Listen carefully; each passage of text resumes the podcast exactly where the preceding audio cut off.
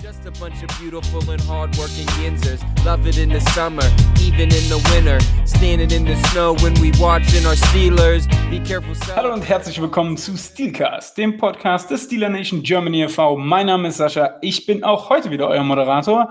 Und wie ihr es schon gewohnt seid, habe ich natürlich auch wieder zwei Kollegen am Start. Hallo Sascha. Hallo.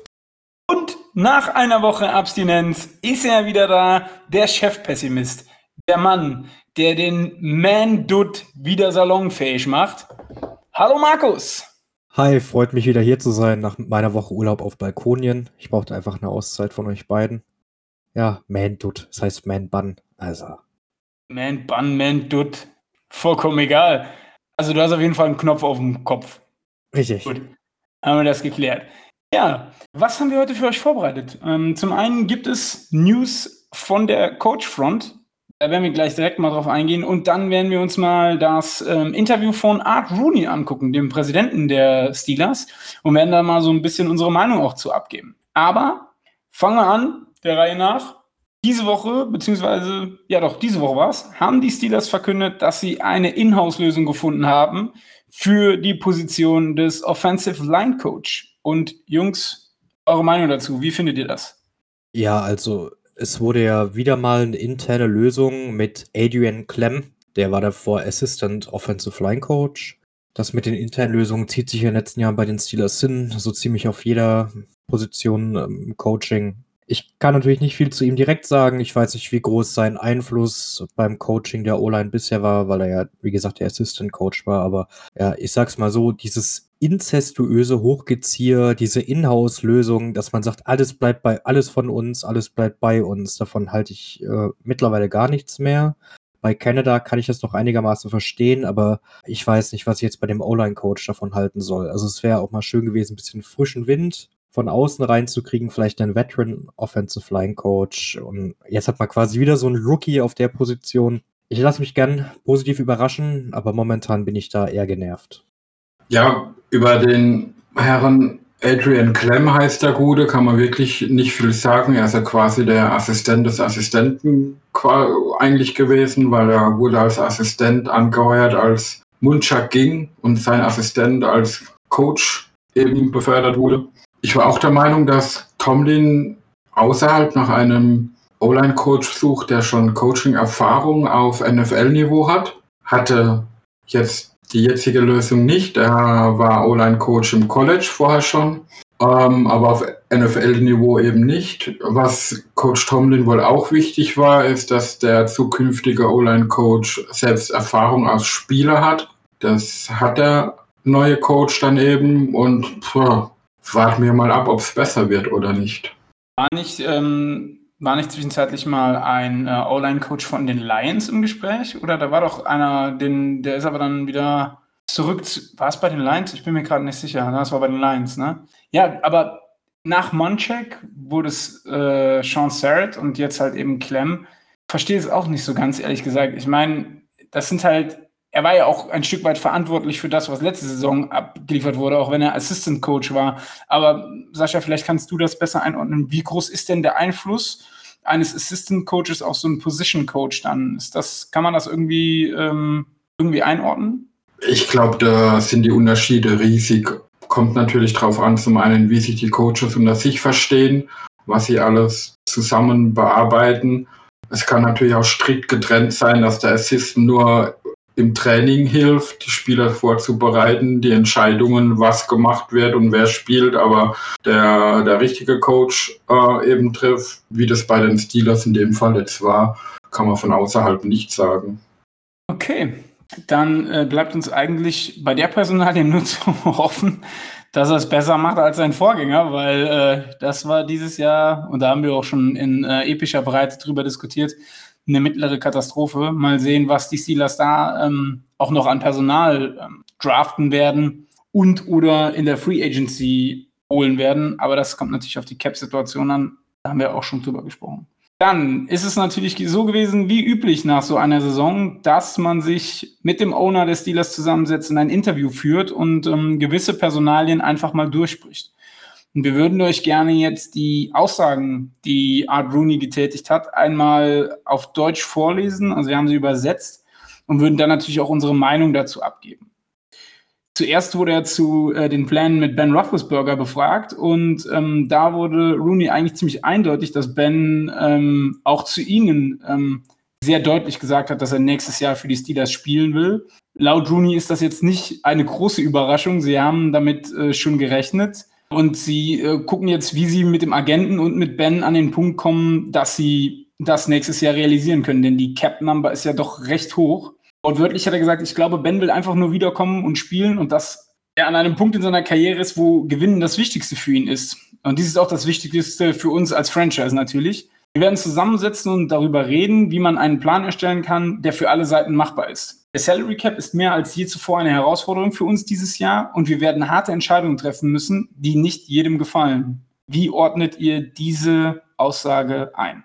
Ja, ähm, Demzufolge noch ein Jahr Big Ben, außer er retired dann doch, weil er sich irgendwie beim Spiel mit seinen Kindern den Rücken bricht oder sowas. Äh, ja, es ist, weiß nicht, ich bin, bin irgendwie genervt. Ich bin genervt von Ben. Ich meine, ich bin wegen den, wegen ihm zum Großteil Fan von den Steelers, aber ja, mit dieser 41 Millionen, mit dem Capit, der über seinen Namen quasi mitschwebt, äh, tue ich mich echt schwer. Ich weiß halt nicht. Ähm, Sascha und ich hatten da vor schon mal, also jetzt vor dem Podcast, vor der Aufnahme kurz darüber geredet, was würde passieren, wenn ein Spieler von sich aus sagt, ich bin noch im ein Jahr Vertrag, ich krieg 22 Millionen muss ich kriegen, die 19 sind andere Boni und sonst was, die auch gegen den Cap zählen.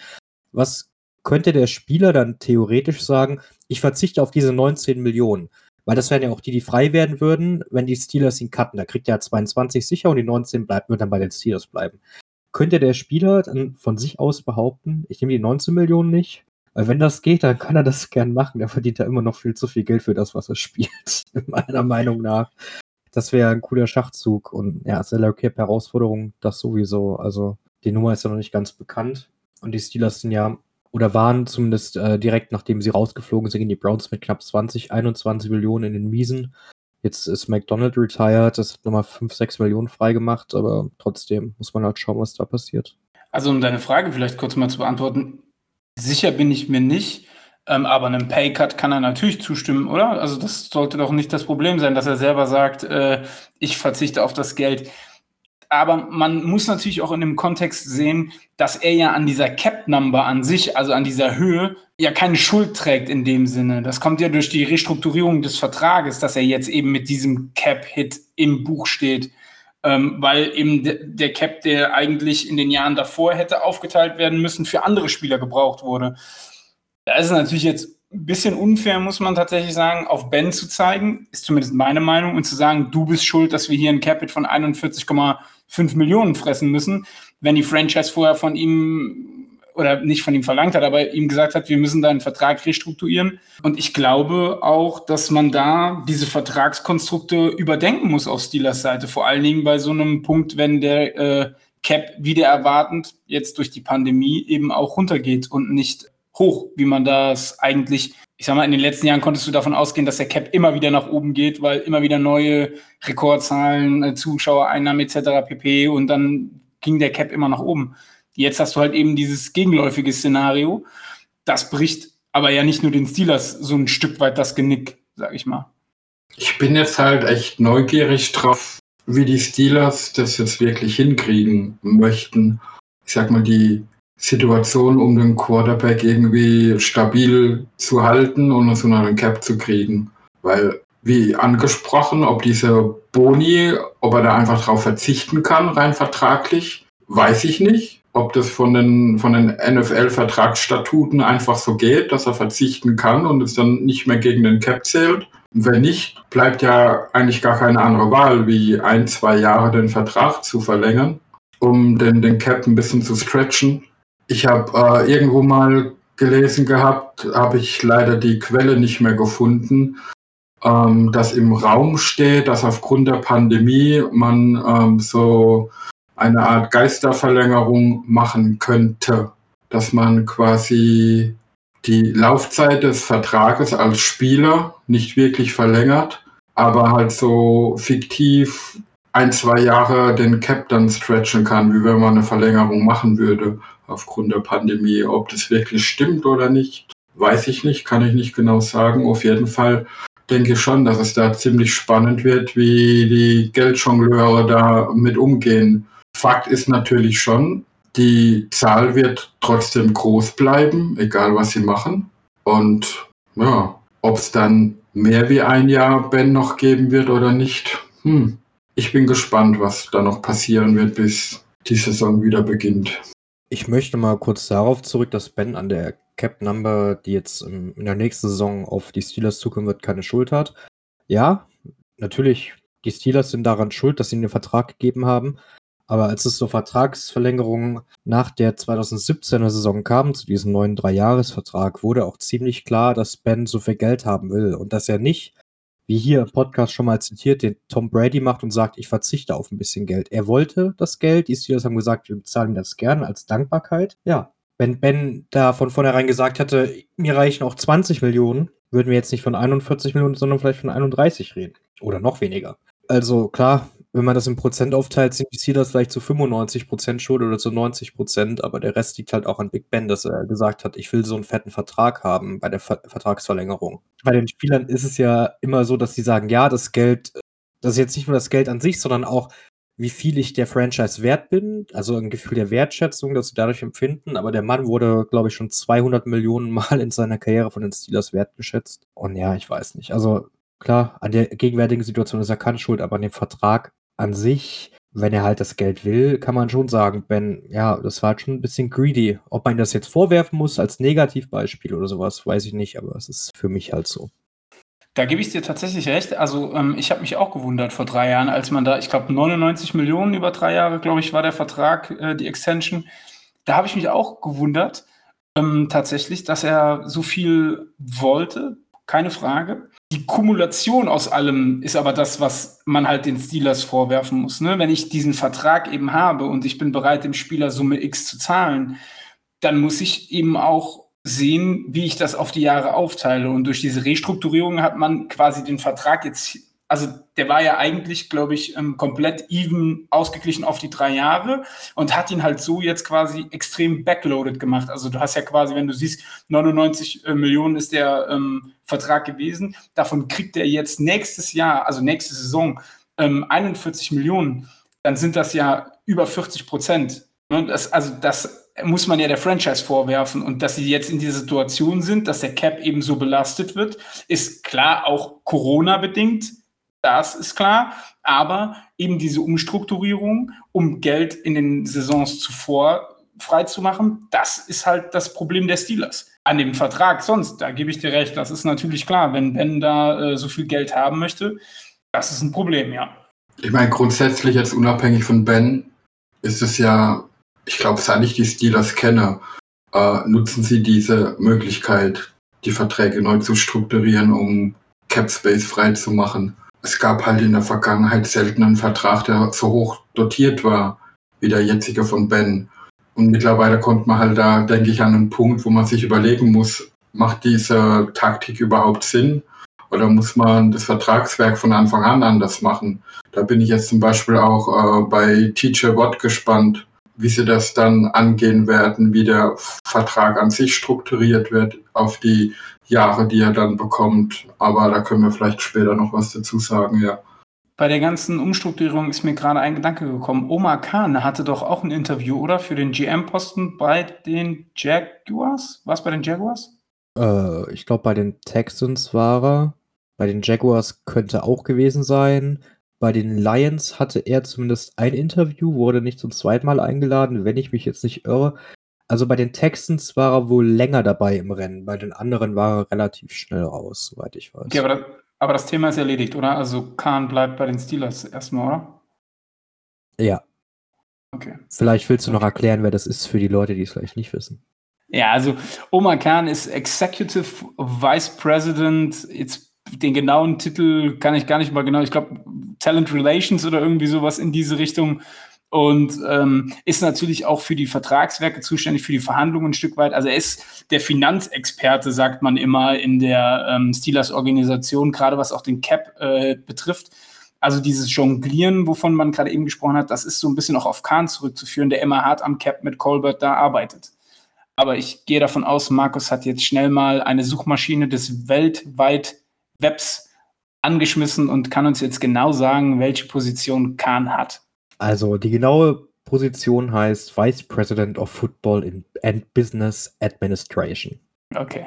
Ja, dann kommen wir ähm, zum nächsten Punkt, den Rooney in seinem Interview erwähnt hat, beziehungsweise er ist gefragt worden, was denn passiert, beziehungsweise was die Pläne sind, wenn das mit Ben in der Offseason nicht klappen würde.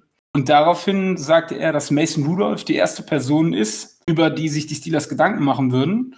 Und dass Mason ja jetzt ein paar Jahre Zeit hatte, äh, sich als potenziellen Starter auf die NFL vorzubereiten. Und dass er vielleicht noch das ein oder andere Preseason-Spiel braucht, ein wenig mehr Spielzeit im Generellen. Aber er denkt, dass von den gezeigten Leistungen her er durchaus in der Lage ist, ein Starter in der NFL zu sein. Ferner behauptet er, dass die Steelers tatsächlich in einer guten Situation sind, was die QB-Nachfolge betrifft.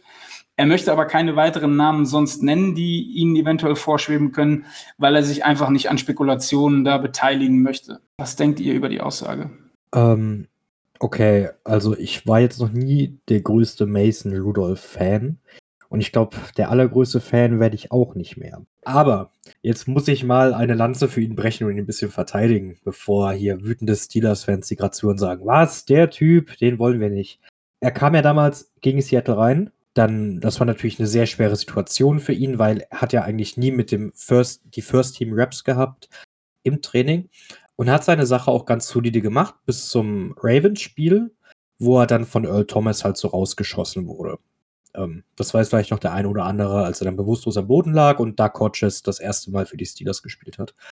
Danach hat er von Mal zu Mal schlechter gespielt. Dann kam das Jets-Game letztes Jahr, da war er wieder echt solide. Da kam er für Doug rein und da war er dann auch wieder verletzt. Dann haben wir jetzt ein Jahr lang Mason nicht gesehen und ich denke, das ist jetzt auch was anderes für ihn gewesen. Wirklich, wenn Ben jetzt in seiner Masons dritte Saison als ähm, Starter feststeht. Und Mason hat ja schon Entwicklungen scheinbar genommen. Zum ersten Jahr, wo er der dritte Quarterback war, zum zweiten, jetzt zum dritten. Und jetzt Ben noch mal sieht, der jetzt scheinbar noch teamdienlicher sein will oder ist als davor, denke ich schon, dass das seiner Entwicklung hilft. Wenn der Mason, den wir gegen die Browns in Woche 17 gesehen haben, wenn das die Baseline ist oder wenn das der Mason ist, den wir, weiß ich, in 16 Spielen zwölfmal sehen, auch wenn die Steelers jetzt vielleicht den, von den nicht irgendwie jedes der zwölf Spiele da gewinnen. Warum nicht? Give it a shot. Also ich habe äh, letztens auch schon rausgetweetet und gesagt, wenn Ben nach der nächsten Saison retired, kriegt Mason einen ein- oder zwei Jahresvertrag mit jeweils 15 Millionen pro Saison. Und da würden die Steelers dann auch relativ easy wieder rauskommen. Ich denke, das würde man so behandeln wie Jacoby Brissett bei den Colts. Und wie gesagt, wenn Woche 17 das ist, was er oft öfter zeigen kann bei den Steelers, gerne. Dann ist er halt ein guter Game Manager. Er ist nicht der überkrasse Quarterback wie Patrick Mahomes oder die Sean Watson oder sowas. Aber er ist ein solide. Aber Zweifel darf man natürlich daran dennoch haben. Also ich denke, mit, mit Mason haben die Steelers auf jeden Fall eine Option, wo sich gut in dem aktuellen System des Steelers halt auch auskennt und wohl auch wohlfühlt. Er ist auch eine, wenn man den Quarterback-Markt an sich anschaut, eine preisgünstige Lösung wäre er auf jeden Fall. Ich denke, ja, wenn man die, an die Zeiten vor Ben mal wieder zurückschaut, ich weiß, ja, Geschichten aus der Gruft und so, aber ähm, vor Ben hatte man auch keinen Quarterback, der so ein typischer Franchise-Quarterback war und die Spiele für einen gewinnt. Man hatte auch eher so einen Spielverwalter. Natürlich hatten wir zu der Zeit auch ein viel besseres Laufspiel, wie wir aktuell haben. Und ich glaube, das wird einem, würde einem Quarterback wie Mason auch ähm, sehr viel helfen, wenn es Laufspiel besser funktioniert wie bisher oder wie letzte Saison. Ich weiß nicht, ob ich es schlimmer finden würde, Mason Rudolph als Starting Quarterback zu sehen oder irgendeinen anderen zweite Reihe Free Agent Quarterback, den man verpflichtet. Ich glaube, da ist er vielleicht gar nicht die schlechtere Wahl. Ähm, man hat noch den jungen Haskins an Bord genommen, wo man überhaupt nicht weiß, was für ein Überraschungsbonbon der ist und was bei rumkommen kann. Aber ich gehe mal davon aus, dass wir uns zumindest nächstes Jahr nicht wirklich einen Kopf drüber machen müssen, weil sowohl die Steelers wie Ben wollen das auch irgendwie hinbekommen, dass er noch eine Saison spielt. Und dann wird es, glaube ich, auch passieren. Also, entschuldigt bitte, aber ich muss das jetzt mal so deutlich fragen. Habt ihr dasselbe Gras geraucht wie Rooney? also jetzt mal, jetzt mal Hand aufs Herz. Ich habe diese Aussage gelesen, habe mich lange gefragt, was hat diesen Mann dazu bewegt, das zu sagen? Und die einzige Lösung, die mir eingefallen ist, ist die, die Sascha gerade eben erwähnt hat. Der ist eine günstige Alternative, wenn man auf diesem Ben-Vertrag sitzen bleibt. Das ist der einzige Grund. Die haben überhaupt keinen Handlungsspielraum, irgendjemand anderen an Bord zu nehmen. Was machst du also als Owner? Du stärkst natürlich der Personalie, die da ist und die du auch behalten musst eigentlich, weil du an nichts günstigeres rankommst der stärkst du natürlich den Rücken. Aber ihr wollt mir doch nicht, wirklich, ihr wollt mir doch nicht wirklich erzählen, dass Mason Rudolph ein Starting Quarterback in der NFL ist und Sascha, das muss ich jetzt sagen, in dieser Pass-Heavy NFL, die sich so krass gewandelt hat, kannst du mit einem Game Manager nicht mehr diese Liga gewinnen. Fakt. Und wenn du so ein Roster hast, wie die Steelers es haben, wo du drei, vier Positionen vielleicht ändern musst, damit du wieder eine Super Bowl-Kaliber-Mannschaft hast. Also sorry, aber Mason Rudolph ist doch nicht die Antwort. Jetzt mal ganz im Ernst. Das könnt ihr doch nicht ernst meinen. Ja, jetzt warte mal. Also, er ist sicherlich nicht die Antwort, um Gottes Willen. Aber die Steelers, dafür, dass ich sage, ist jemand anders als Mason Rudolph nächste, nächste Saison an der Center, sollte Ben retiren nach der nächsten Saison müssten die Steelers für mich in Runde 1 hochgehen und jemanden wie Mac Jones oder sowas holen, dass er noch ein Jahr hinter Ben kriegt. Das sehe ich momentan einfach nicht. Dann gäbe es noch Dwayne Haskins, aber wie Sascha gesagt hat, wir wissen nicht, was mit dem ist. Wir wissen nicht, wie er sich entwickeln wird, wie das laufen wird. Das kann mega gut einschlagen vielleicht, das kann aber auch in die Hose gehen. Und ich meine, wenn es in die Hose geht, haben die Steelers nichts verloren. Ich meine, ich bin auch kein Mason-Fan und ich will ihn auch nicht größer reden, als er ist. Er ist halt Durchschnitt, unterer Durchschnitt, meinetwegen. okay, no front jetzt. Aber was war Big Ben in irgendwie 10 der 17 Wochen in der Regular Season? Unterer Durchschnitt. Der hat einfach, der hat die Bälle 5 Yards geworfen, die Receiver haben 20 draus gemacht und wir haben gesagt, boah, das ist ein krasser Quarterback. Ben war auch nicht mehr als ein Game Manager, er hat echt nicht gut gespielt. Und ich glaube, Mason Rudolph kann auch in zwei Sekunden den Ball loswerden. Wo der dann hinfliegt, ob der an der Line weggebettet wird oder wie bei Ben dann irgendwie nach Woche 8, 9 oder 10 ähm, direkt von einem schlauen Linebacker oder DP abgefangen wird, es kann der genauso. Also klar würde die, sieht die Offense mit Ben beispielsweise besser aus als mit Mason, aber der Ben, den wir in 2020 gesehen haben, ich weiß nicht, ob der so viel besser ist als der Mason, den wir sehen könnten. Das ist auch ein Fragezeichen für mich natürlich. Ist das Spiel gegen die Browns in Woche 17 das, was wir uns erhoffen können von ihm? Oder war das eine Ausnahme, weil die Browns einfach kein Tape dieses Jahr von ihm hatten? Darauf kommt es ja dann an. Und die Frage können wir und können uns die Steelers und vor allem er erst beantworten, sollte er wirklich wieder Snaps in der Liga sehen und das über einen längeren Zeitraum als über ein Spiel. Na, ich meine, die Verantwortlichen im Verein, die sehen den Spieler ja im Gegensatz zu uns jeden Tag im Training. Ich bin einfach der Meinung, äh, wenn Mason gespielt hat, hat man gemerkt, ihm fehlt das Selbstvertrauen. Und ich kann mir sehr gut vorstellen, dass er im Training zum Beispiel dieses Selbstvertrauen zeigt und hat, weil da auch kein Druck für ihn da ist. Und dass sie vielleicht hoffen, dass er das irgendwann auch im Spiel umsetzen kann. Weil ähm, so schlecht ist er dann nicht. Er muss nur seine Unsicherheit ablegen. Ich denke, da haben wir ehrlich gesagt wirklich schlechtere Quarterbacks in der NFL auch zum Teil gesehen. Natürlich ist der Anspruch im Vergleich zu einem Quarterback wie, wie Ben so, so, so weit ist er nicht. Wird er vielleicht auch nie werden. Aber muss er ja auch nicht. Und ich finde es einfach eine gute Option für den Fall, dass alle Stricke reißen. Nicht mehr, nicht weniger. Und wie das Team dann performt, kommt ja in so einem Fall nicht nur auf den Quarterback an, sondern wie der gesamte Roster dann noch gestaltet ist.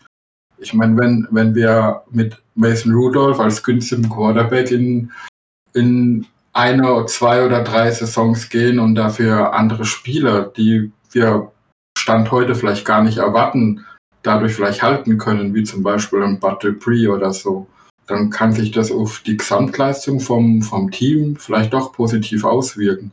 Aber wie gesagt, ich glaube da nicht dran, dass es äh, für 21 passieren wird. Von daher fällt es mir auch schwer, da sich richtig einen Kopf drüber zu machen.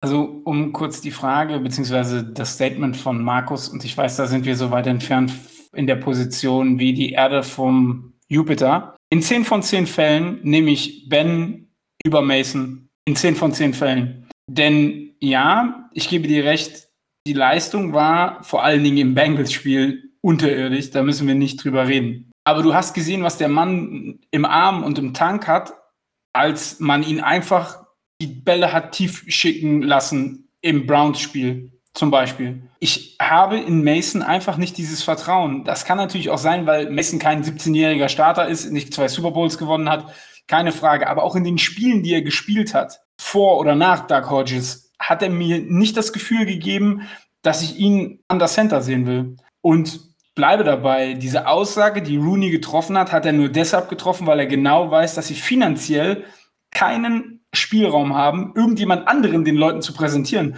Das heißt, du musst denjenigen, den du im Roster hast, hypen. So.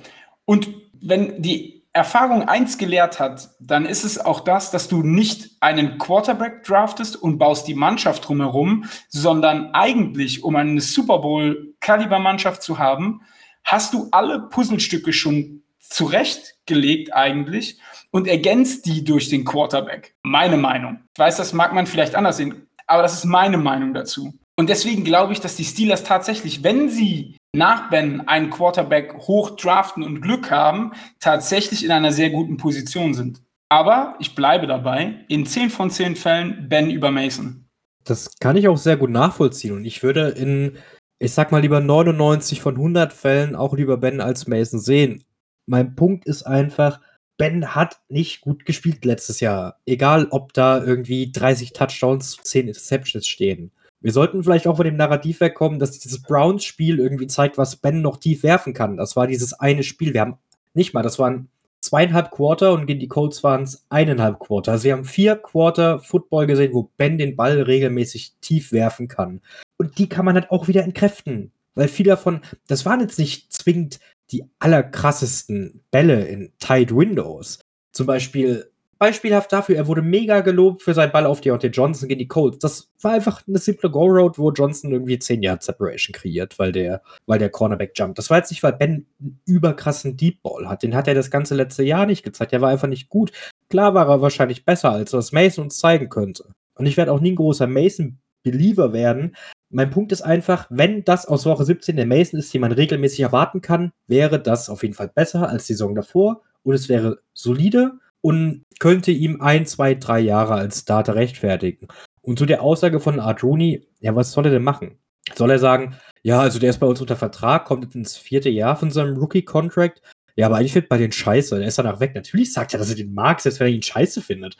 Selbst wenn er sich denkt, ja, nee, der geht nach der nächsten Saison oder wir cutten den morgen, stärkt in den Rücken. Was soll er machen? Natürlich, aber ihr zwei wart gerade eben diejenigen, die gesagt haben, let's give it a try. Ne? Also da, so schlecht kann es ja gar nicht werden.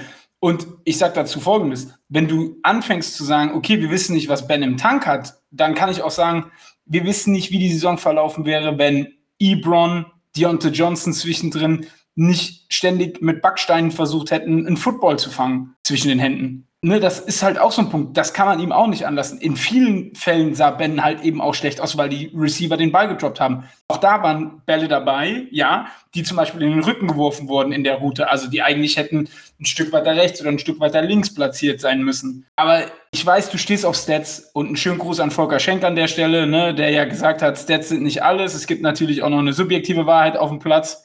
Oder irgendwas so in die Richtung hat er gesagt. Oh, jetzt, packst du meine, jetzt packst du meine alten Tweets aus, wo die Run NFL-Community mich gehatet hat. Vielen Dank für das Gespräch. Ey. Ich dachte, ich dachte mir, ich bringe, nett wie ich bin, bringe ich das einfach mal mit rein. Nein, aber ich habe halt auch ein subjektives Empfinden. Und dieses subjektive Empfinden sagt mir einfach, dass Ben nicht so schlecht ist, wie die Stats von PFF das machen. Klar, die Stats stehen da, da müssen wir nicht drüber diskutieren. Aber ich habe trotzdem ein anderes subjektives Empfinden. Ja, aber, aber schau doch mal, mit welchem Hintergrund diese Aussage auch getätigt wurde. Er wurde gefragt, was passiert, wenn die Situation mit Ben nicht so klappt, wie sie sich ausmalen. Äh, wenn das nicht so ist, gibt es zwei Optionen. Entweder Ben retired oder er wird gecuttet. Aber es bleibt, bleibt trotzdem dieses Dead Money hängen von mindestens 21 Millionen, vielleicht sogar mehr, kommt dann auf den Zeitpunkt drauf an. Und dann hat man einfach auch nicht die Möglichkeit, einen großen Free Agent Quarterback irgendwo zu holen.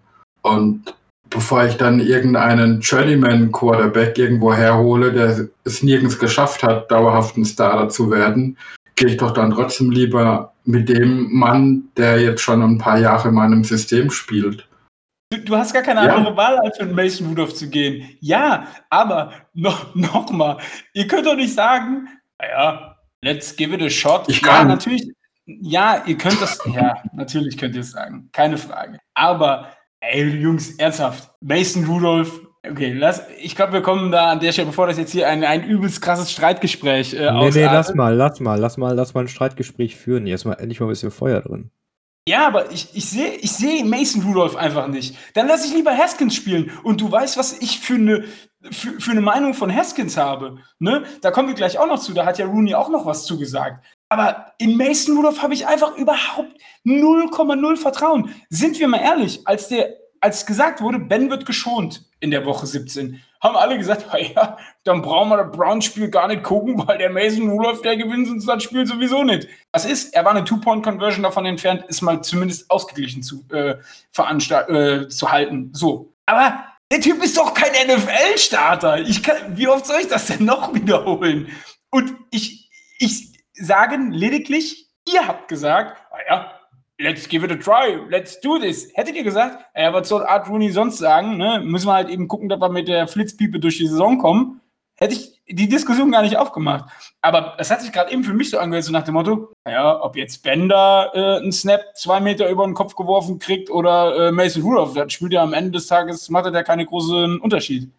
Ja, das, das, das gibt's jetzt aber falsch wahr, weil ich habe nicht gesagt, Mason über Ben. Ich habe gesagt, wenn Ben nicht mehr da ist und oder jetzt für 21 nicht mehr da ist, was machst du denn? Und ja, du hast vielleicht auch keine Alternative, aber dann finde ich trotzdem die Lösung Mason oder Haskins, je nachdem, wie er sich entwickelt. Aber dann fände ich in dem Fall die Inhouse-Lösung trotzdem besser, wie sich noch irgendein Free Agent Quarterback, wie gesagt, der nirgends anders der Starter ist, ins Haus zu holen, um vielleicht eine Saison zu überbrücken. Ich, ich sage ja nicht, dass Mason besser ist wie Ben. Es kommt, es wurde zur Situation gefragt, was ist, wenn es mit Ben nicht klappt und er nicht mehr spielen wird. Und dann habe ich lieber Mason wie irgendeinen No-Name. Verstehe ich. Dann führe ich das äh, Streitgespräch weiter mit Markus. Ja, mein, mein Punkt ist ja, wenn die Steelers, wie gesagt, wir, ich gehe jetzt immer davon aus, dass Ben jetzt noch eine Saison spielt und dann retired. Oder halt nicht länger als eine Saison spielt. Wenn die Steelers für 2021 einen Quarterback haben wollen, der jetzt nicht Mason Rudolph heißt und vielleicht auch nicht Ryan Haskins, dann sollten sie jetzt Gottverdammt noch mal in der ersten Runde einen draften. Und da hast du einen wie Mac Jones, den du in der ersten Runde holen kannst. Du kannst aus der ersten Runde raustraden und holst dir Anfang der zweiten Runde Kyle Trask oder sowas. Das ist mir egal. Aber wenn die Steelers jetzt nicht aktiv werden, während der Free Agency, er, oder eher während des Drafts, weil in der Free Agency wird da eh nicht viel gehen, dann gibt es 2021 nur Mason Rudolph oder Dwayne Haskins. Das ist für mich so ziemlich Fakt, weil die Steelers werden nicht in der nächsten Offseason, also in der von 2021 auf 2022, in der Free Agency zum Beispiel ein Dak Prescott oder sowas sein. Das wird einfach nicht passieren. Du musst wenn du wirklich nach dem Jahr eine Nachfolge für Ben haben willst, jetzt ein Draft und dann kommt mir jetzt nicht mit Sam Ealinger von Texas AM oder Tech, wo der ist, in der fünften Runde, dann musst du in der ersten Runde aggressiv hochtraden, notfalls, weil ich denke nicht, dass Mac Jones zum Beispiel an 24 noch da ist. Da musst du halt einen First Rounder nächstes Jahr ausgeben. Ist mir egal. Da musst du es aggressiv einfach angehen. Und wenn das nicht passiert, ist Mason Rudolph nächstes Jahr Starter, außer Dwayne Haskins, überrascht alle. Und dann sollten wir uns auf einen ein- bzw. zwei Jahresvertrag zu 15 bis 20 Millionen einstellen. Wir müssen damit leben. Und wenn Mason das zeigen sollte, was er in Woche 17 gezeigt hat, und das ist mein Punkt, bin ich mehr als zufrieden mit ihm. Und wenn nicht, ja, dann geh. Ganz ehrlich. Was soll passieren? Es kann halt auch schematisch nicht schlechter werden als letztes Jahr, weil das Team in der Offense einfach von Grund auf scheiße war. Und das lag auch viel an Ben. Und das lag jetzt nicht nur dran, weil die Receiver alles haben droppen lassen. Nicht umsonst ist Ben in jedem Quarterback-Rating-Skala, jetzt außer dem Passer-Rating, was halt eh so ein Witz ist, weil das komplett auf den Receiver und dem Offense-Scheme basiert. In jedem Quarterback-Passer-Rating oder ähm, Rating war er gerade so mit Glück Top 20. Und du darfst deine subjektive Wahrnehmung gern haben und die möchte ich dir auch nicht nehmen, um Gottes Willen. Für mich war er halt nicht besser als Platz 20 letztes Jahr gefühlt. Oder vielleicht, vielleicht war er so Platz 18, 17 in der Liga für mich. Und das, wenn ich nach zwei Sekunden den Ball werfe und mein Receiver macht dann 10 Yards after Catch oder sowas, das kann auch ein Mason Rudolph für mich. Ich glaube, ich kann dir eins versprechen, das von dir erwähnte Draft-Szenario wird, glaube ich, also meiner Meinung nach nicht passieren. dann kommen wir genau an den Punkt, was wird nach der Saison 21 passieren auf der Quarterback-Position. Ja, und das liegt dann auch wieder dran, weil die Steelers halt irgendwie cheap sein wollen, was Quarterbacks angeht. Ob es jetzt Backups sind, während Ben vor zehn Jahren noch in der Prime war oder sowas, oder ob es jetzt in den letzten Jahren war, als man Mason geholt hat. Ich meine, ich war über den Pick damals hyped, aber davor auch. Das Jahr davor Dobbs und sowas in der vierten Runde, ja, die Steelers, wenn sie wirklich Nachfolger für Ben suchen und vielleicht doch ein paar Bedenken bei Mason sind, müssen sie aggressiv rangehen. Ich hoffe, dass sie in der fünften Runde einen Gem finden. So ein wie Dak Prescott damals in der vierten Runde, die findest du halt nicht jedes Jahr. Fast alle Starting Quarterbacks in der Liga von den guten Spielern sind so ziemlich in der ersten Runde geholt worden, egal wo, oder früher zweite Runde oder sowas. Ne? Du hast halt Russell Wilson, der halt eine Ausnahme ist, und sonst viele mehr jetzt von den Tom Brady natürlich, aber aus der neuen Generation fiel mir jetzt kaum einer ein, der nicht in der ersten Runde geholt wurde. Und gerade die Quarterback-Position, das ist, ist, die wichtigste im Football. Da musst du aggressiv sein. Dann sollen die Steelers halt einen First Rounder nächstes Jahr wegtraden. Ganz ehrlich. Wenn dann beispielsweise Mac Jones oder wer auch immer der richtige Quarterback ist, kann der das auch kompensieren, wenn die Defense mal einen Aussetzer hat. Die Defense hatte dieses Jahr teilweise immer mal mehrere Aussetzer und da haben die Steelers richtig gespankt, einfach weil die Offense nicht gut war. Und das muss halt irgendwann auch mal angegangen werden. Immer das Problem vor sich herschieben und sagen, wir restructuren Ben oder sowas. Das geht halt einfach nicht, weil ich weiß nicht, wie es euch geht oder wie es anderen Steelers-Fans da geht, aber so sehr ich Ben für das schätze und auch liebe, kann man sagen, was er für die Steelers getan hat, mir reicht es einfach irgendwann. Und ich bin jetzt mittlerweile an dem Punkt, wo ich sage, die nächste Saison kann hoffentlich ganz schnell vorbei sein, weil es ist einfach nicht mehr der Ben von vor vier, fünf Jahren. Ich kann mir das einfach nicht mehr ansehen. Okay, also halten wir fest, Markus guckt nächstes Jahr kein Spiel der Steelers. Das ist schon mal äh, gut. Dann, Zone, wir dann, brauchen wir einen Ersatzmann für diesen Podcast neben Klubi. Vielleicht möchtet ihr euch bewerben. Dann sendet eure aussagekräftigen Bewerbungsunterlagen an www.markusstinkt.de. Ah, deswegen habe ich eine Woche Urlaub auf Balkonien gemacht. Äh. Es war zwar Ja. kalt draußen, aber ich habe es durchgehalten. Gut, haken wir dieses Thema ab und kommen gleich wieder auf das Thema zurück, weil die nächste Frage, die man Art Rooney dann gestellt hat, war, wenn Ben bleibt, ist mit der Personalie Haskins das Thema Quarterback-Planung abgeschlossen. Antwort von Rooney daraufhin war, bei Haskins kann man sich noch nicht sicher sein, ob er bei den Steelers tatsächlich verbleibt, weil es halt zu viele unsichere Faktoren gibt. Das, was Sascha gerade eben auch schon mal gesagt hat. Ähm, deswegen äh, würde man sich auf jeden Fall noch nach einem vierten Quarterback umschauen. Ob das in Free Agency oder Draft passiert, müsste man dann sehen. Prinzipiell sagt Rooney aber, dass wenn sie mit der äh, Quarterback-Position unzufrieden wären oder mit den Möglichkeiten, die sie dort hätten, dann würden sie diese Personalien natürlich ein wenig intensiver angehen. Sascha, setzt die Aussage mal in den Fokus zu dem, was wir gerade eben gesagt haben. Was denkst du, wollte er damit ausdrücken? Das ist ja da genau, genau der Punkt, was Markus eben sagte. Wenn Sie wirklich der Meinung wären, Sie brauchen da zusätzliches, neues, junges, frisches Blut, müssen Sie aggressiver im Draft sein und das werden Sie nicht tun. Also ich, ich glaube das einfach nicht und das bestätigt diese Aussage auch. Dass sie sich nach dem vierten Quarterback umschauen, ist auch nichts Ungewöhnliches, weil die Steelers gehen in der Regel immer mit vier Quarterbacks ins Camp, wo man ja, seien wir mal realistisch, wir wissen Stand heute nicht, ob es ein reguläres Camp zur Vorbereitung für die, für die Saison 21 geben wird. Also ist es doch einen Quarterback oder jeden anderen für die, für die Draft-Picks generell, wird es schwer werden, sollte das nicht der Fall sein, äh, die on board zu holen, damit sie direkt Starter werden.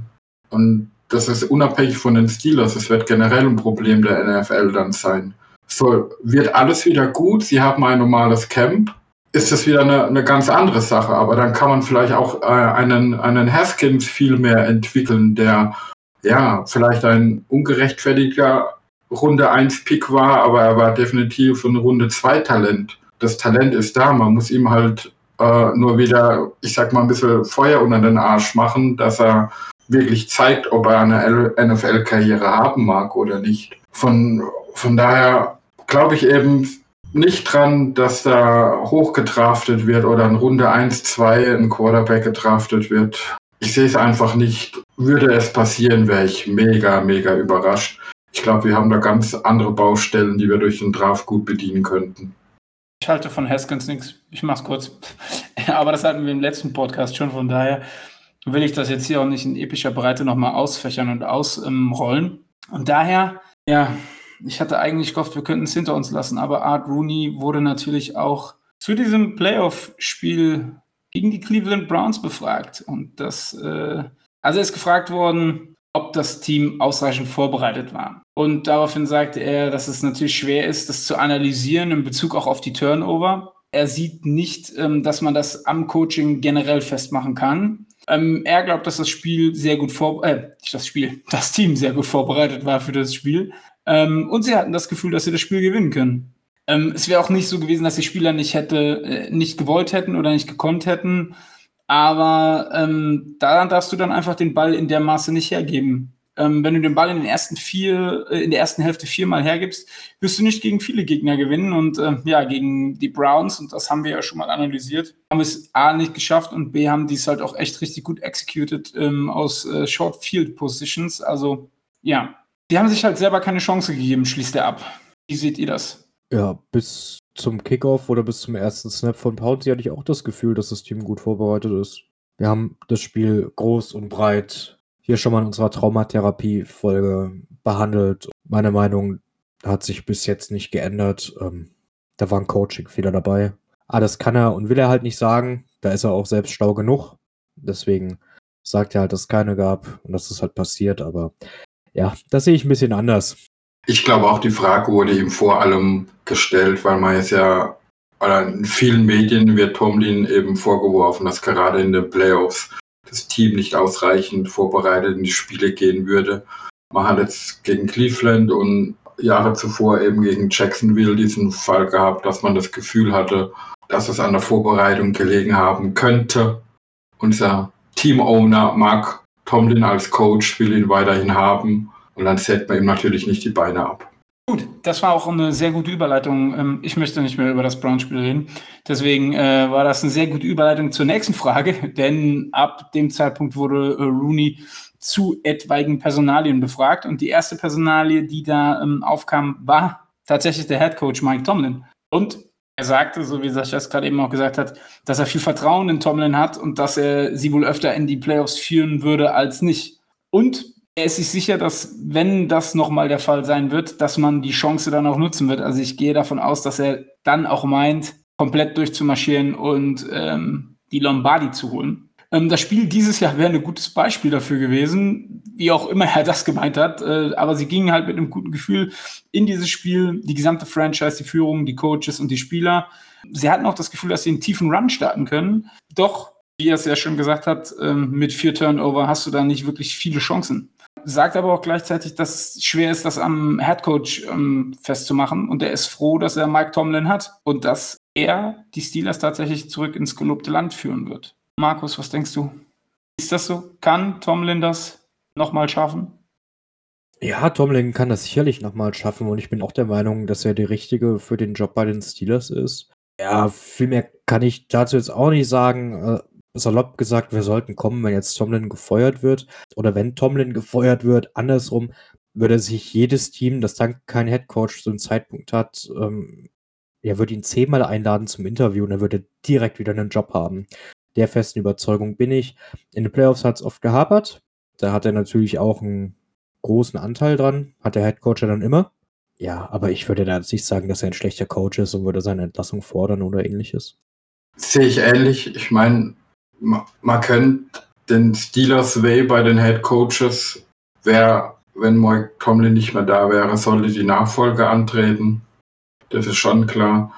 Ähm, am Ende des Tages finde ich es aber auch verständlich, wenn er kritisiert wird, weil ob er was für kann oder nicht, das ist irrelevant. Er steht an, an letzter Stelle in der Verantwortung, wie das Team jede Saison performt. Und ich glaube, dieser Verantwortung entzieht er sich auch nicht. Aber solange wir einen weiterhin motivierten Coach, und das, ich glaube, das ist er auch weiterhin, halt an, an der Spitze unseres Teams haben, würde ich da jetzt im Moment auch keinen anderen wollen. Ich denke mal, es ist halt ähm, ja eine abgeschwächte Form. Ich denke, dass die Steelers natürlich auch intern und gerade auch Aruni intern anders äh, mit äh, Tomlin darüber sprechen wird. Und das auch zu Recht, meiner Meinung nach weil ähm, der Kopf des Fisches, nee, der Fisch fängt immer am Kopf an zu stinken, so rum geht das. Und ähm, ja, der Steelers Fisch, und das muss man leider sagen, hat in den Playoffs ganz schön gestunken. Und der Kopf dieses Fisches ist nun mal Tomlin. Das muss er sich absolut gefallen lassen und das muss er sich auch auf die Fahne schreiben, dass äh, er es wieder nicht geschafft hat, in einer Wildcard-Round den vermeintlich schwächeren Gegner ähm, zu Hause zu besiegen. Und das ähm, wird halt irgendwie immer als Kerbe in diesem Resümee ähm, von Tomlin drinstehen. Natürlich wird auch immer drinstehen, dass er 2008 den, den Super Bowl mit den Steelers gewonnen hat. Ne, 2009, Entschuldigung. 2008, 2009 die Saison. Und dass er äh, 2010, 2011 nochmal im Super Bowl stand. Keine Frage. Aber gerade hinten raus, weiß ich nicht, ob sich da so ein Muster eingeschliffen hat, das zeigt, dass Tomlin vielleicht als Personalie überdacht werden sollte. Aber gut. Kommen wir zur nächsten Personalie, zu der er befragt wurde. Und das ist unser General Manager, nämlich Kevin Colbert. Und die Frage, die sich da natürlich aufdrängt, ist, wird Colbert auch nach dem Draft 2021 weiterhin für die Steelers tätig sein? Äh, Rooney geht hier dabei äh, davon aus, dass er definitiv nochmal einen Einjahresvertrag unterschreiben wird und somit bis mindestens zum Draft 22 äh, in der Organisation bleibt. Relativiert das Ganze dann aber auch wieder, indem er sagt, dass man sich natürlich nie sicher sein kann und dass der Rücktritt von dem Tight End Vance McDonald natürlich ähm, da ein sehr gutes Beispiel für ist. Im Moment bereitet sich ähm, Corbett auf die Free Agency und auf den Draft vor. Und da mutmaßt Rooney, äh, dass er glaubt, dass, äh, nicht Tomlin, Corbett, sorry. Und ähm, da mutmaßt ähm, Rooney, dass Corbett wohl selber noch nicht so genau weiß, in welche Richtung es gehen wird. Was denkt ihr? Ja, zumindest war ja von anderen Teams schon das Interesse an Colbert da. Es war, glaube ich, Detroit, wenn ich mich richtig erinnere. Und er ist auch zum Interview hingegangen, was gleich wieder ein bisschen Panik ausgelöst hat in der Franchise. Was ist, wenn Colbert dann doch geht? Fakt ist halt auch, gerade in solchen Positionen mag ich das nicht wirklich, wenn von Jahr zu Jahr diese Einjahresverträge äh, gemacht werden, weil ich glaube, gerade bei, bei solchen Positionen, bei General Managern und Co. braucht man halt ein bisschen Konstanz über ein paar Jahre hinweg, um ein Team auch aufzubauen, entwickeln zu können. Und wenn du nach jeder Saison quasi hinterfragen musst, bleibt man General Manager oder nicht, ist das, glaube ich, keine optimale Lösung. Aber ja, sie machen halt lieber diese Einjahresverträge wie gar keinen. Ja, gut, man muss halt auch dazu sagen, Colbert ist halt seit knapp 20 Jahren General Manager der Steelers er ist halt jetzt auch in einem gediegenen Alter und es gibt ja nicht erst seit gestern irgendwie Gerüchte, dass er vielleicht nach irgendeiner Saison retired. Und ich denke, die Steelers werden auch eine Absprache mit ihm relativ kurze Verträge machen. Und ganz ehrlich, wenn es dann halt irgendwann nicht mehr klappt, weil der Mann ist halt Mitte 60, wenn du ihm einen Fünfjahresvertrag gibst, dann kannst du ihm auch, kannst ihm halt auch kürzer binden. Dasselbe ist ja mit Tomlin auch immer. Und gerade die Head Coaches wie Tomlin, die halt schon lange in der Liga sind, die haben ja eher eine kürzere Leine als zum Beispiel der Kneecap-Biter The Dude in Detroit einen Sechsjahresvertrag kriegt. Das ähm, ist halt so. Und bei Colbert wird es halt, denke ich, zum Großteil daran liegen, dass er halt schon öfter gesagt hat, er weiß nicht, ob er weitermachen will und sowas und willst ihm einen Fünfjahresvertrag geben. Und dann sagst du irgendwann vielleicht doch, naja, nee, ähm, danke für alles, aber geh mal in Rente, wir helfen dir dabei quasi und packen dir auch deine Sachen schön. Dann zahlst du ihn halt noch vier Jahre lang, so nach dem Motto. Deswegen denke ich, wird es diese kurzen Verträge geben. Ich glaube tatsächlich, dass die äh, Personalie Colbert eng mit Ben verwurzelt ist, dass man sagt, okay, wenn Ben retired, geht auch Colbert. Könnte ich mir durchaus vorstellen. Dieses Gerücht gab es, glaube ich, auch schon mal ähm, vor ein, zwei Jahren. Ich glaube tatsächlich auch, dass das dann der Fall sein wird. Dann kommen wir zur Personalie James Conner, dem Running Back. Und hier sagt äh, Rooney, dass er ihn gerne zurückhaben wollen würde, ähm, aber dass sie natürlich auch Entscheidungen treffen müssten und dass sie im Moment äh, bei keinem Spieler im Roster ähm, sicher sagen können, ob er zurückkommt oder nicht. Also die, die jetzt FA werden, gehe ich mal von aus. Und er muss, oder die Franchise muss einfach sehen, was vertraglich machbar ist und wie es dann für die Steelers auch passt. Ich sage es jetzt mal ganz offen ehrlich, wir haben so viel über die Personalie James Conner gesprochen. Ich glaube, dass wir das nicht in irgendeiner Art und Weise nochmal einordnen würden oder wollen würden. Ich weiß nicht, wie ihr das seht. Aber dieser Satz natürlich, äh, wir wollen ihn gerne zurückhaben, ist wahrscheinlich auch darauf gemünzt, wenn er fürs Liga-Minimum kommt, dann kann er das gerne machen. Ja, Roni ist auch nicht der Typ, der das unabhängig vom Vertragsstatus sagt, Spieler XY wollen wir bei uns nicht mehr sehen. Ich glaube, diese Aussage wirst du von ihm nie hören. Er relativiert es ja schon ziemlich mit, dass wir sehen müssen, was vertraglich passt und überhaupt machbar ist. Deswegen glaube ich, dass bei einigen dieser Free Agents, die wir haben, einfach äh, nicht mal ein Angebot rausgehen wird. Und ich glaube, Connor ist einer davon. Ja, wie, gesagt, Art Rooney, der wird halt nicht sagen, nee, wir wollen, dass der nicht wiederkommt oder er kann sich verpissen, besser gesagt. Personal James Conner, ich denke, da ist uns allen bewusst, dass sich die Wege zu sehr, sehr großer Wahrscheinlichkeit jetzt auch trennen werden. Und das ist dann vielleicht auch nicht die schlechteste Entscheidung. Hier äh, möchte ich mich verhalten wie beim äh, Browns-Spiel. Ich werde dazu nichts weiter hinzufügen.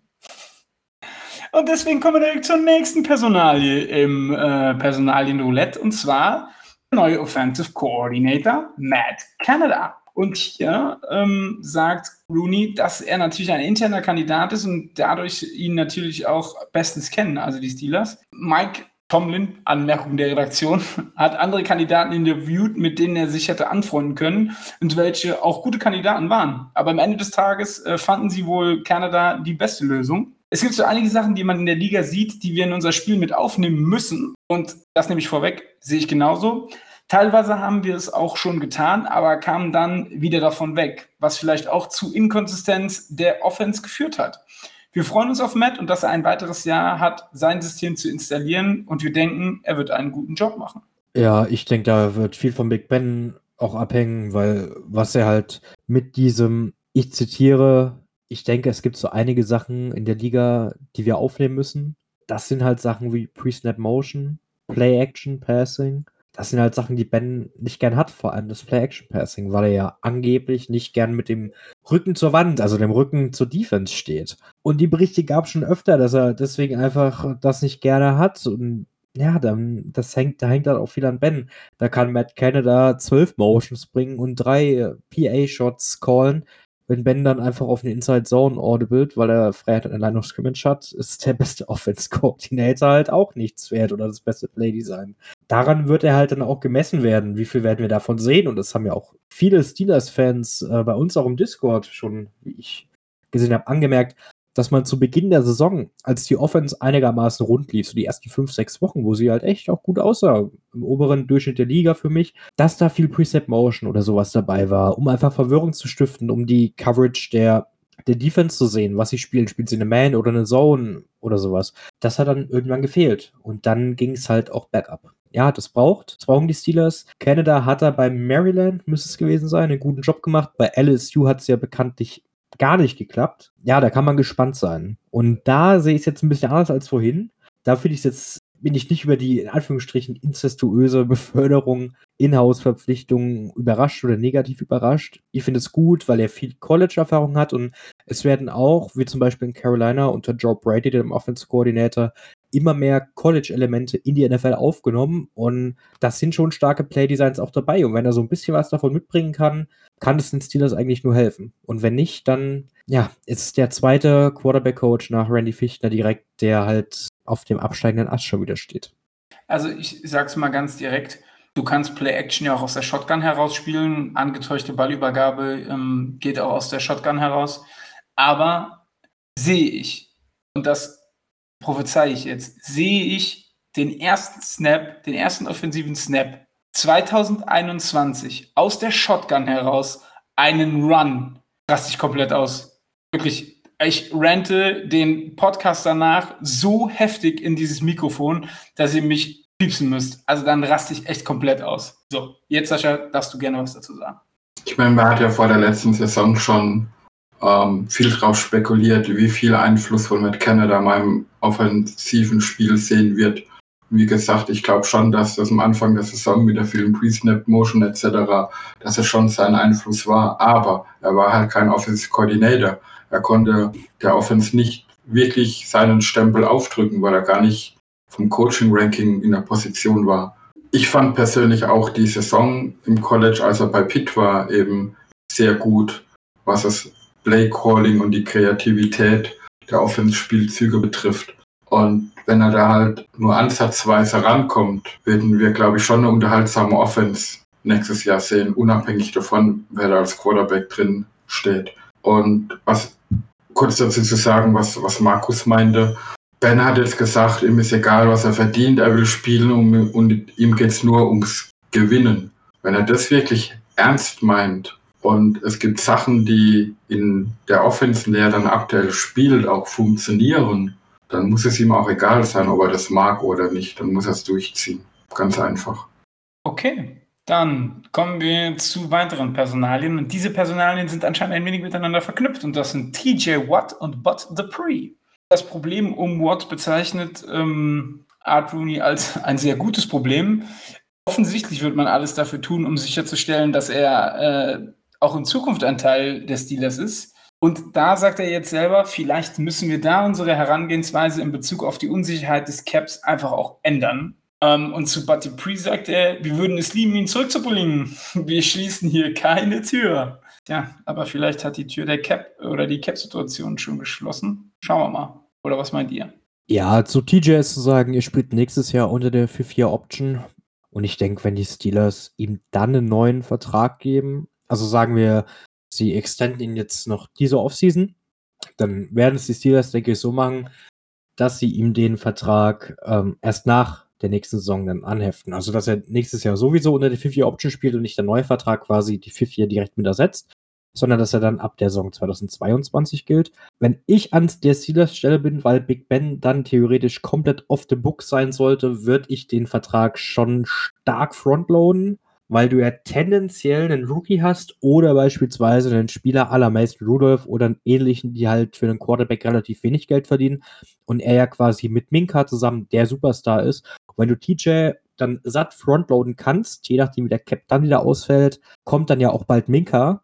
Direkt das Jahr drauf müsste sein Vertrag ja dann auslaufen. Und wenn die Steelers, gehe ich davon aus, auch die 4-4-Option ziehen.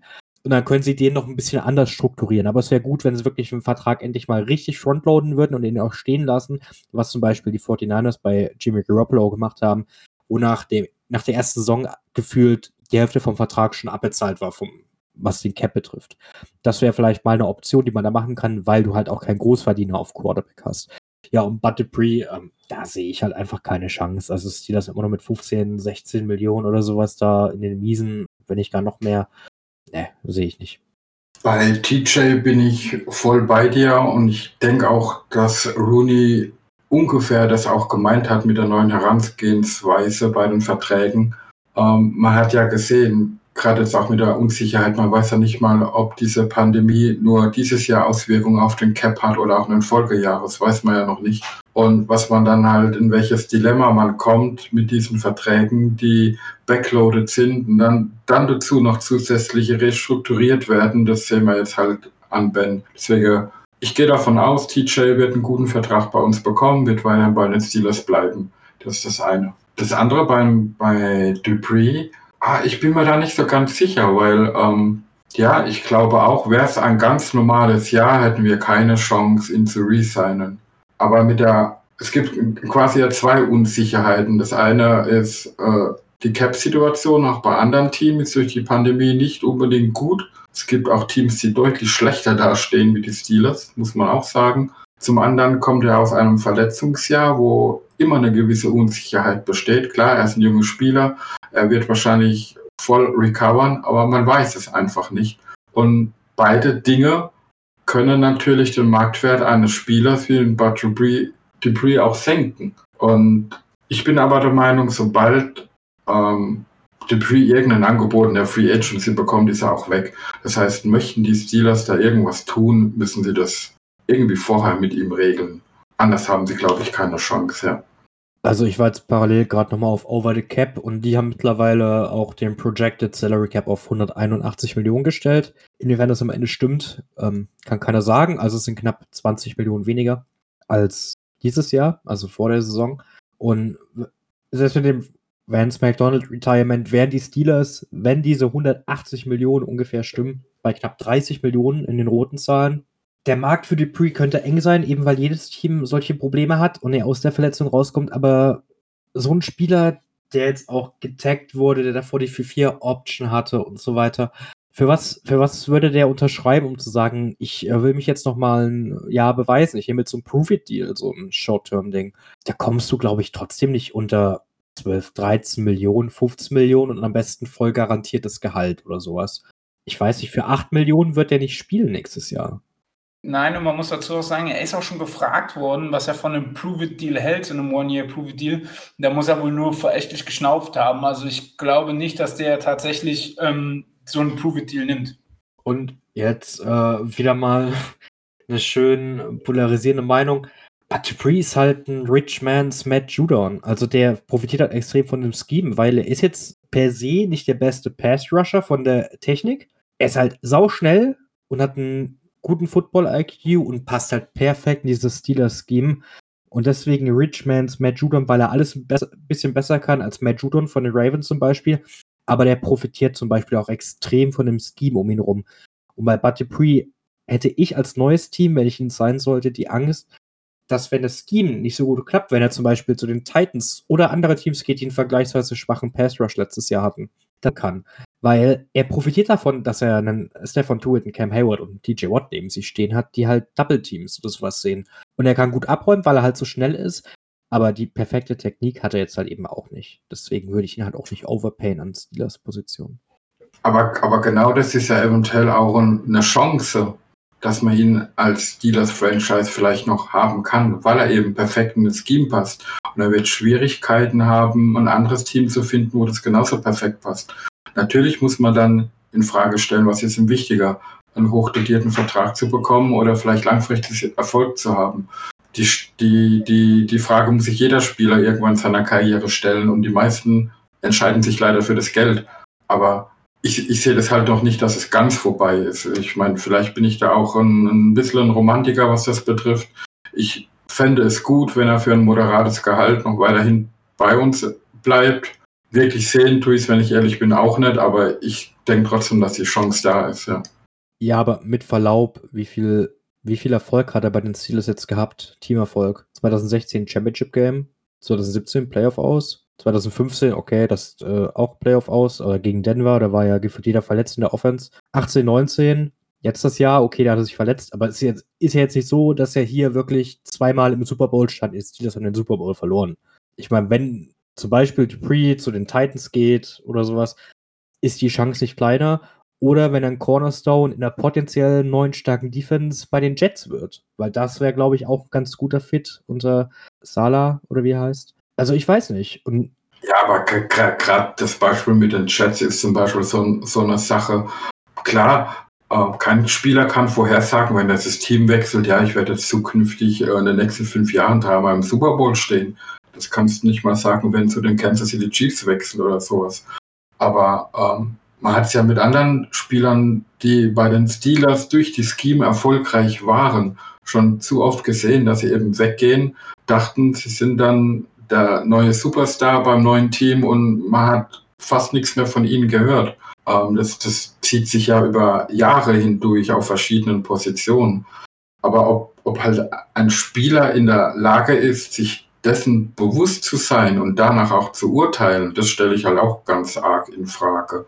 Natürlich denkt Bud Dupree unabhängig davon, äh, wie er vom Scheme in Pittsburgh profitiert, dass er einer der Top-Spieler auf seiner Position ist, egal in welchem Team.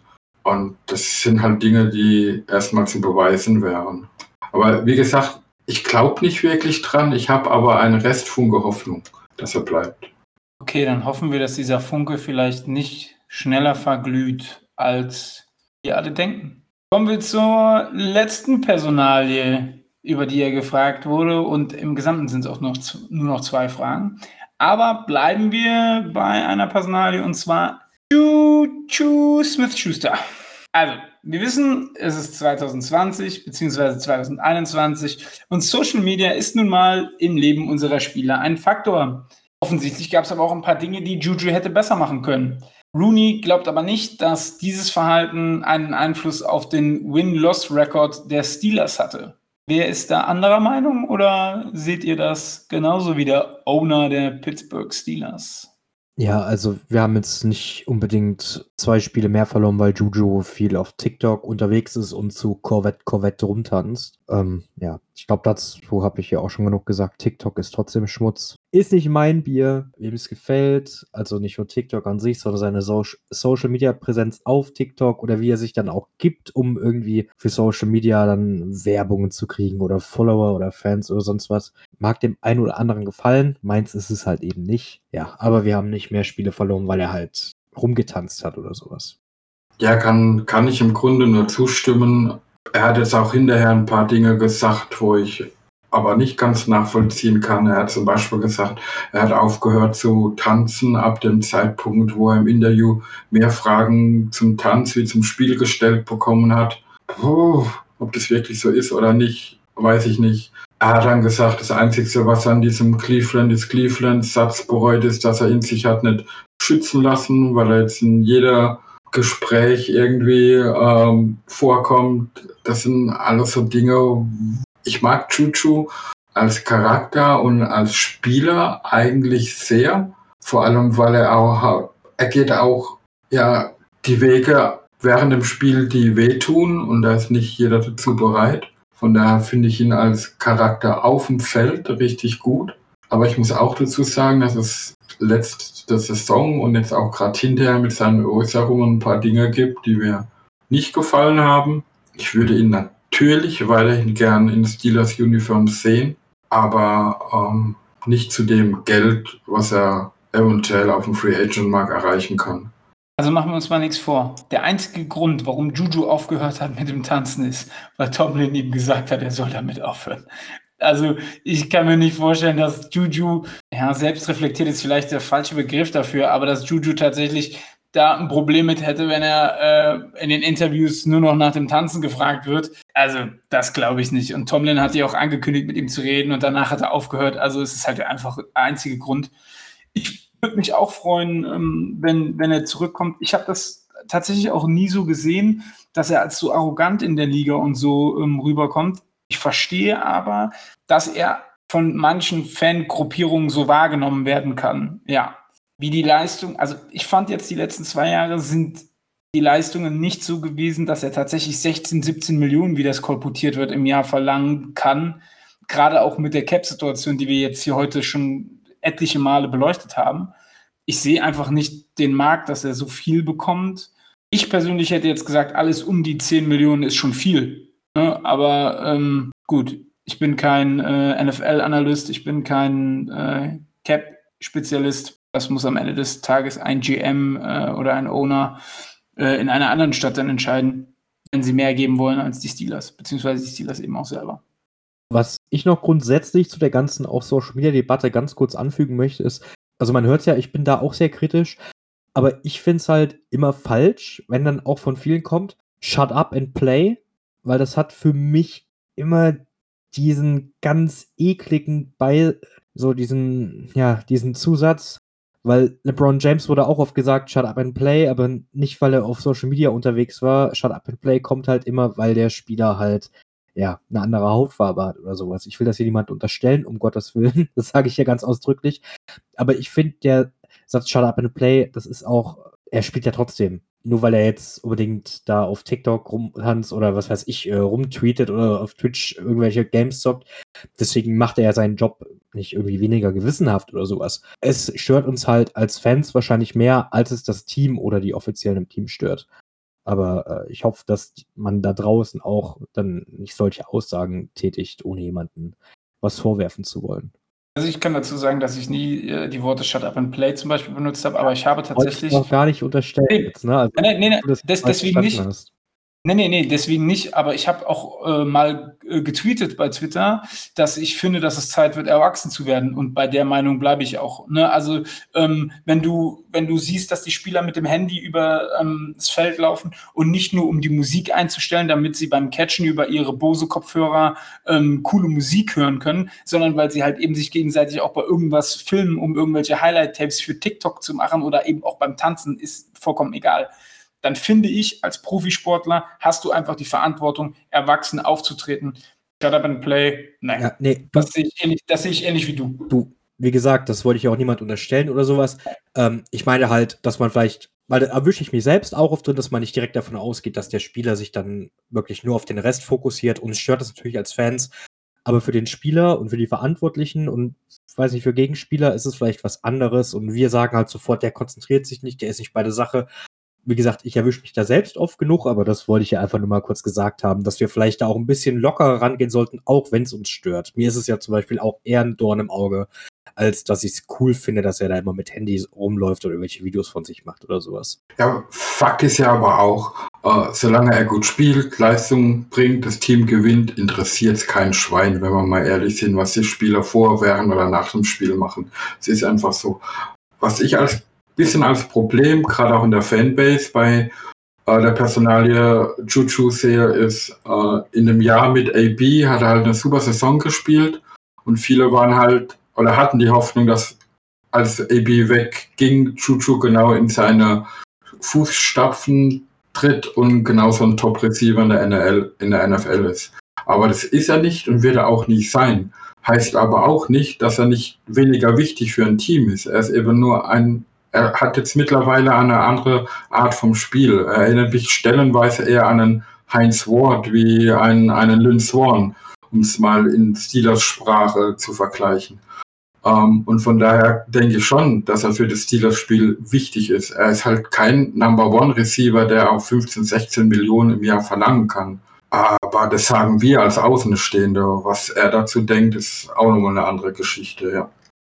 Widmen wir uns der letzten Frage, die man äh, Art Rooney gestellt hat. Und da ging es darum, ob sich die Steelers in einem Rebuild befinden. Er meinte dazu, dass man sich natürlich das Roster anschauen muss in Bezug auf den Cap er aber schon davon ausgeht, dass man auch nächstes Jahr an einem Championship-Caliber-Team baut oder fürs nächste Jahr. Er denkt nicht, dass die Steelers drei Jahre davon entfernt sind, so ein Team wieder auf die Beine zu stellen. Das heißt also, er sieht es im Moment nicht so, dass sie sich im Rebuild befinden. Und natürlich, wie es die Steelers immer wollen, möchte er mit dem Team den Ton angeben in der Division und die natürlich auch gewinnen. Wie ordnet ihr diese Frage bzw. diese Antwort auf die Frage ein? Er sagt ja nichts anderes, wie die Steelers in den letzten, wie du immer so schön sagst, 150 Jahre sagen. Nee, Quatsch. Äh, seit sie halt zumindest erfolgreich sind. Der, der Standard ist der Standard, kann man hier auch bringen. Es ist halt der Anspruch der Steelers immer, um den Divisionssieg mitzuspielen, um in die Playoffs einzumarschieren. Und sie sagen natürlich nicht, ja, sie geben jetzt ein, zwei, drei Seasons her, um vielleicht in zwei, drei Jahren gut zu draften, um dann wieder angreifen zu können. Das ist halt nicht die Art und Weise der Steelers. Sie versuchen jedes Jahr ein schlagkräftiges Team, sage ich mal, zusammenzustellen. Und ob das halt klappt oder nicht, zeigt dann die, die jeweilige Saison. Aber ähm, deswegen glaube ich, wird auch das Wort Rebuild, egal ob es denn nun so ist oder nicht, äh, im Wording in Pittsburgh nicht wirklich vorkommen. Sie können ja gern versuchen, ein Championship-Caliber-Team aufzubauen und ich glaube Ihnen auch, dass Sie das versuchen wollen und sich daran hängen. Das steht und fällt halt mit dem Quarterback, mit dem Quarterback. Ja, und da hängt dann auch viel am Ben. Ich meine, die Defense ist bereit, auf einem Championship-Level zu spielen. Ich denke, da sind wir uns alle einig. Aber es gibt halt, wie wir selbst in den letzten Monaten gesehen haben, gibt es halt auch mal die Spiele, wo die Offense eine Top-Defense carryen muss, weil die einfach mal ein Totalausfall ist. Und das müssen wir halt sehen. Da zweifle ich gerade noch ein bisschen dran. Ich lasse mich aber wie immer gern eines Besseren überzeugen. Und das mit Ton in der Division angeben, das lief dieses Jahr schon gut. Da gibt's, da kann man das, glaube ich, auch nicht verneinen. Aber es wird nicht leichter. Da muss man sich halt auch bewusst sein, die Ravens brauchen noch vielleicht ein, zwei Playmaker in der Offense. Dann sieht Lamar mindestens genauso gut aus wie in der MVP-Saison für mich. Dann. Mäh. Okay, für dich nicht. Dann gibt es die Browns, die tendenziell auch nicht viel schlechter werden sollten. Und die Bengals, je nachdem natürlich, wie Joe Burrow zurückkommt, die gewinnen jetzt vielleicht nicht 13 Spiele, um Gottes Willen. Aber die können einen durchaus auch pisacken, wie wir dieses Jahr gesehen haben. Und mit Burrow vielleicht auch noch, der ein sehr vielversprechender Quarterback in seinem ersten Jahr war. Es wird nicht einfach, die Division zu gewinnen. Und dementsprechend wird es auch nicht einfach, in die Playoffs zu kommen. Und bevor wir über Championship-Caliber-Team, äh, Caliber-Teams reden, sollten wir über Playoff-Teams reden. Und die AFC ist auf Jahre hinweg mit dem vielen jungen Quarterback-Talent, das es gibt, sehr, sehr schwer. Also man denkt an Buffalo, natürlich an Kansas City, die Ravens, die Browns, ob wir das haben wollen oder nicht bei den beiden.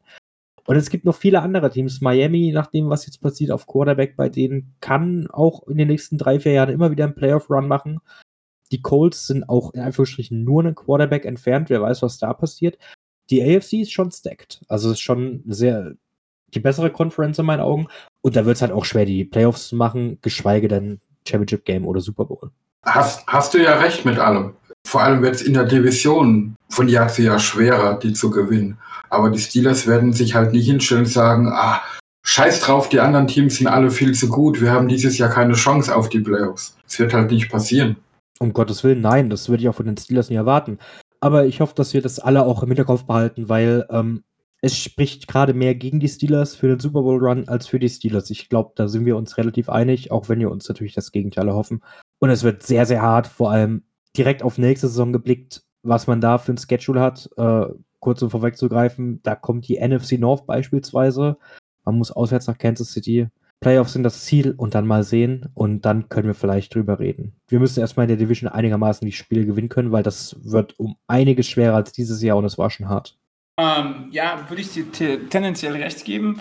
Aber in der schnelllebigen NFL bin ich auch der Meinung, dass der ein oder andere, den wir jetzt als Contender auf der Rechnung haben, dass diesen Status nicht über die Jahre hinweg tragen wird. Allerdings natürlich äh, steht und fällt in dieser NFL, und das haben wir jetzt auch schon drei, vier, fünf, sechs, sieben, acht, neuntausend Mal gesagt, alles mit einem Quarterback. In Ben I trust. I know you don't, Markus, aber das ist halt eben äh, ein Thema für äh, spätere Podcasts nochmal. Wir sind durch für heute. Und wie ihr das schon gewohnt seid, möchte ich natürlich auch heute wieder darauf verweisen, uns auf Twitter, auf Instagram, auf Facebook zu folgen oder einfach unserem Discord-Channel zu beizutreten, den wir aufgemacht haben. Ähm, den könnt ihr auch einsehen im Linktree, glaube ich, bei ähm, Spotify, wo uns die meisten Hörer ähm, drüber hören. Ich glaube, da ist ein Linktree, da, den könnt ihr aufrufen und dann könnt ihr auch dem Discord äh, so beitreten. Ich glaube, es ist auch mal an der Zeit, Danke zu sagen, weil wir ähm, die 1500 Abspielungen, glaube ich, diese Woche überschreiten werden. Also wir sind, glaube ich, bei 1400 irgendwas gerade. Ich finde den Support echt gut. Für diese paar Folgen, die wir bis jetzt gemacht haben, finde ich die Zahlen echt richtig gut. Dafür möchten wir uns mal bedanken. Ich glaube, da spreche ich auch für Markus, für Sascha und auch für Klobi oder auch fürs ganze Team. Ähm, das ist schon echt mega schön zu sehen, dass das von so vielen Leuten gehört wird, dass man so viele Leute erreicht und dass so viele Leute sich tatsächlich auch dafür interessieren. Denn am Ende des Tages ist das hier ein Podcast in einer absoluten Nische Football und dann nochmal die Nische über ein einziges Team zu sprechen. Das zeigt halt auch einfach, wie groß diese Fanbase in Deutschland ist und das finde ich einfach mega schön. Vielleicht entschließt sich der ein oder andere natürlich auch nochmal dazu, äh, nochmal reinzuhören der eine oder andere vielleicht auch nicht. Das kann man nie so genau sagen. Aber ähm, wir freuen uns über jeden Hörer und da geht einfach auch mal ein Danke äh, von uns raus. Und Sascha, du möchtest, glaube ich, auch was dazu sagen. Ja, ich kann mich dem Dank nur anschließen und ich möchte nochmal äh, da auch kurz erwähnen, ihr könnt da draußen natürlich auch aktiv an unserem Podcast teilnehmen. Äh, stellt uns auf den verschiedenen die Kanälen, die es gibt, einfach Fragen oder Themen, die ihr gern behandelt haben wollt. Äh, wir machen vielleicht ja auch regelmäßig diese Mailback-Folgen, aber es muss ja nicht nur auf die reduziert werden. Wenn ihr eine gute oder provokante Frage, was auch immer, stellen wollt, stellt sie, wir werden drüber reden vielleicht immer auch einen kleinen Ausblick zu geben. Wir sind gerade dabei, so ein Format Geschichten aus der Gruft zu äh, erarbeiten. Vielleicht können wir da in naher Zukunft die ein oder andere Mumie dazu aktivieren, aus dem reichhaltigen Fundus seines äh, Fan-Daseins zu sprechen. Aber gut, lassen wir das an der Stelle, das kommt alles noch. Ähm, wie gesagt, vielen Dank. Markus, möchtest du noch irgendwas sagen? Möchtest du dich noch bedanken Möchtest du sagen, dass du Markus bist und äh, nicht nur Markus heißt, sondern uns auch willkommen heißt in den nächsten Folgen oder möchtest du sonst noch was sagen?